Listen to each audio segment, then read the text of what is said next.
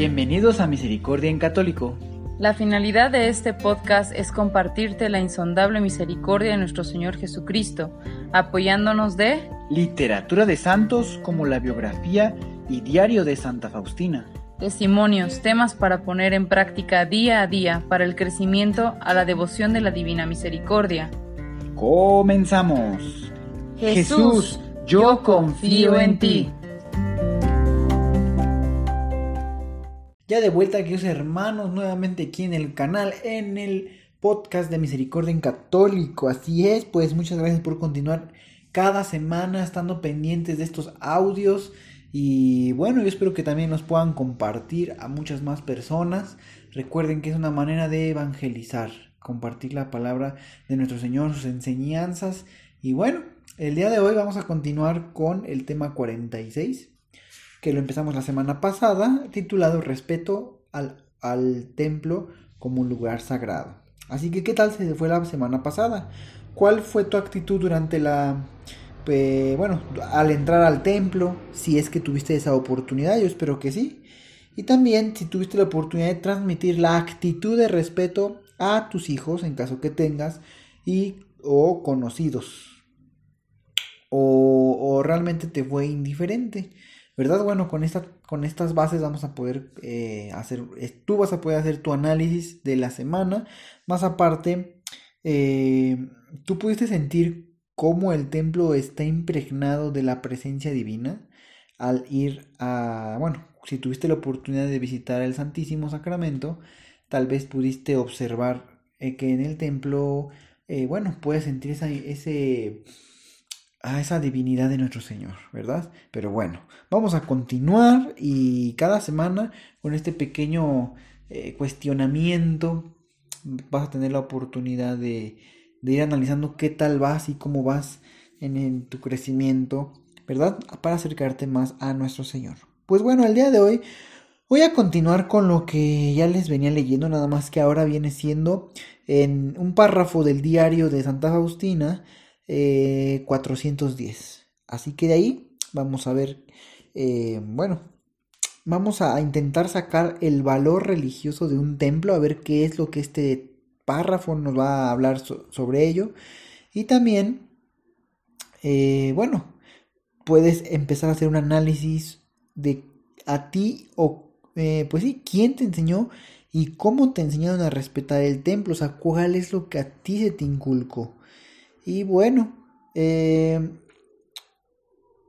en estos últimos meses tú puedes también hacer un análisis porque a lo mejor tu cambio pudo haber sido hace poco y tú puedes tener mayor pues conocimiento si en los últimos meses has tenido un incremento de, ah, de respeto hacia el templo. Pues bien, este diario, recuerden que también lo estamos, eh, bueno, al principio comenzamos a subir lo del diario, nos quedamos con la biografía de Santa Faustina, pero si Dios quiere más adelante, bueno, se va a continuar con el diario, ¿verdad? Porque es muy interesante.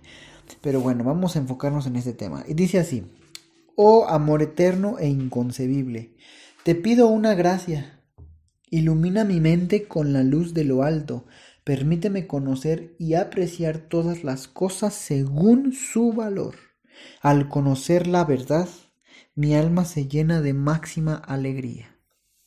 Pues bien, este pequeño fragmento del diario de Santa Faustina tiene palabras o intenciones muy importantes.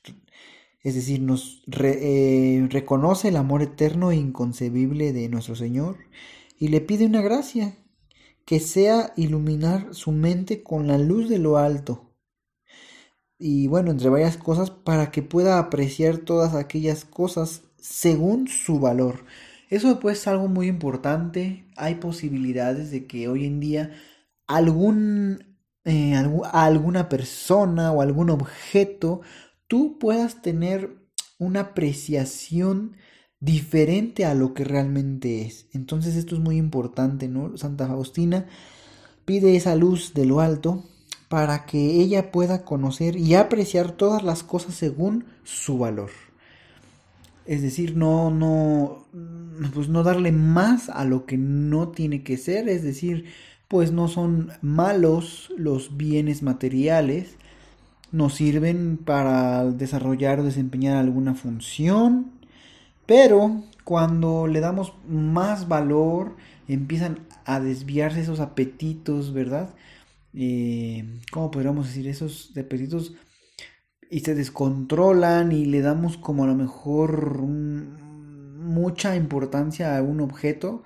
Inclusive eso puede hacer que evitemos a lo mejor, si es posible, prestarlo, porque como que decimos, no, no, como me, sí me estoy tratando de, de explicar. Es decir, es muy importante eso que pide Santa Faustina, ¿no? Esa luz.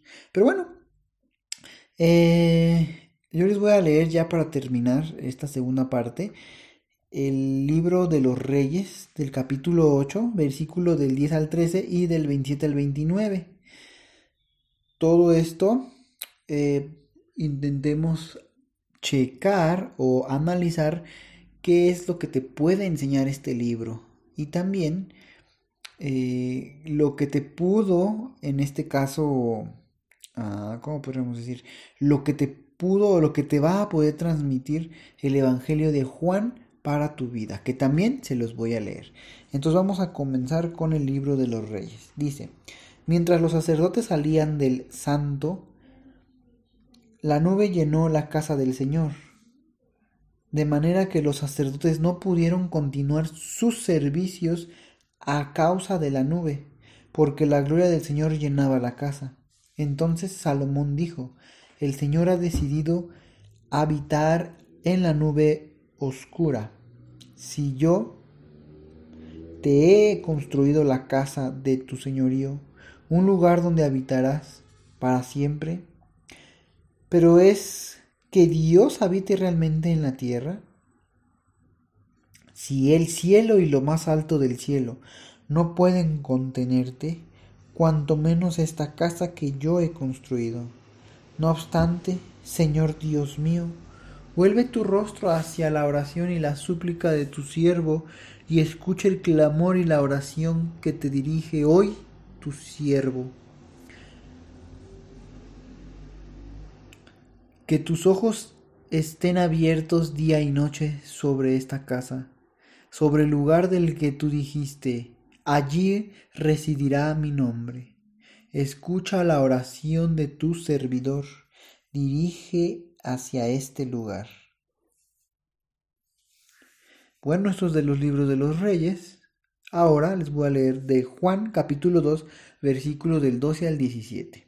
Dice así, se acercaba la Pascua de los judíos.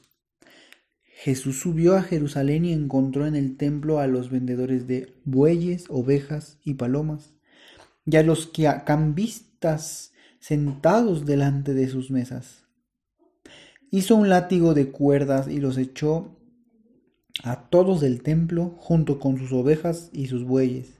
Desparramó las monedas de los cambistas, derribó sus mesas y dijo a los vendedores de palomas, saquen esto de aquí y no hagan de la casa de mi padre una casa de comercio. Y sus discípulos recordaron las palabras de la escritura, el celo por tu casa me consumirá. Pues bien, queridos hermanos, ya espero que con esto, bueno, se pueda complementar todo lo que este tema abarca e involucraba.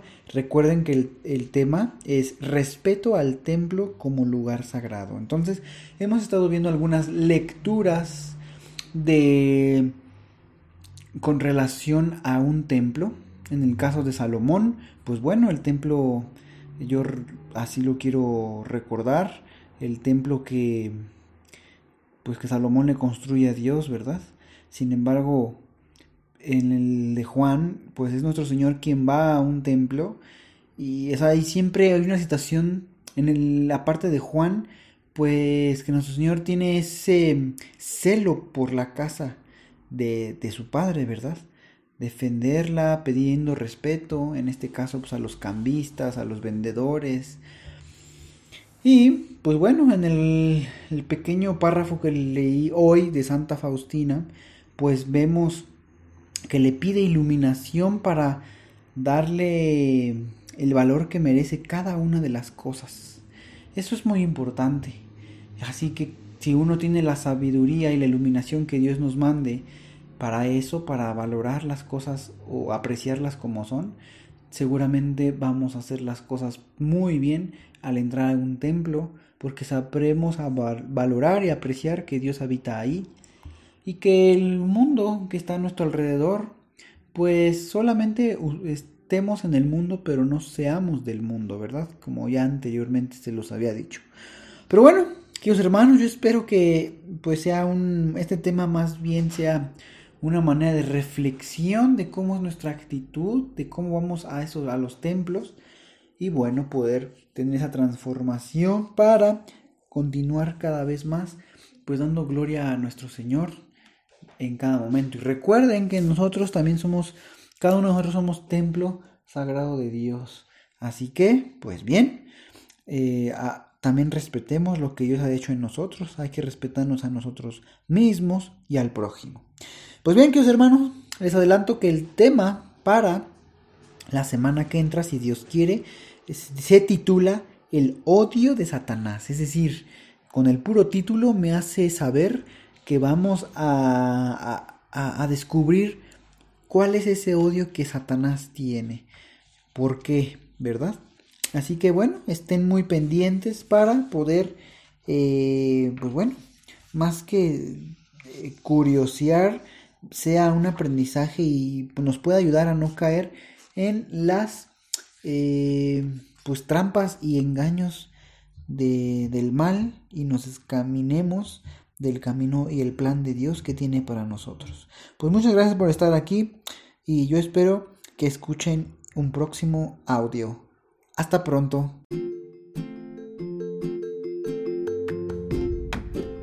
Si es la primera vez que escuchas nuestro podcast, te invitamos a que escuches el numeral 0,1,1, que habla sobre las temáticas que se desarrollan en este podcast y el lenguaje que hemos propuesto para identificar cada una de ellas, y así sea más fácil para ti escuchar las que más te agraden.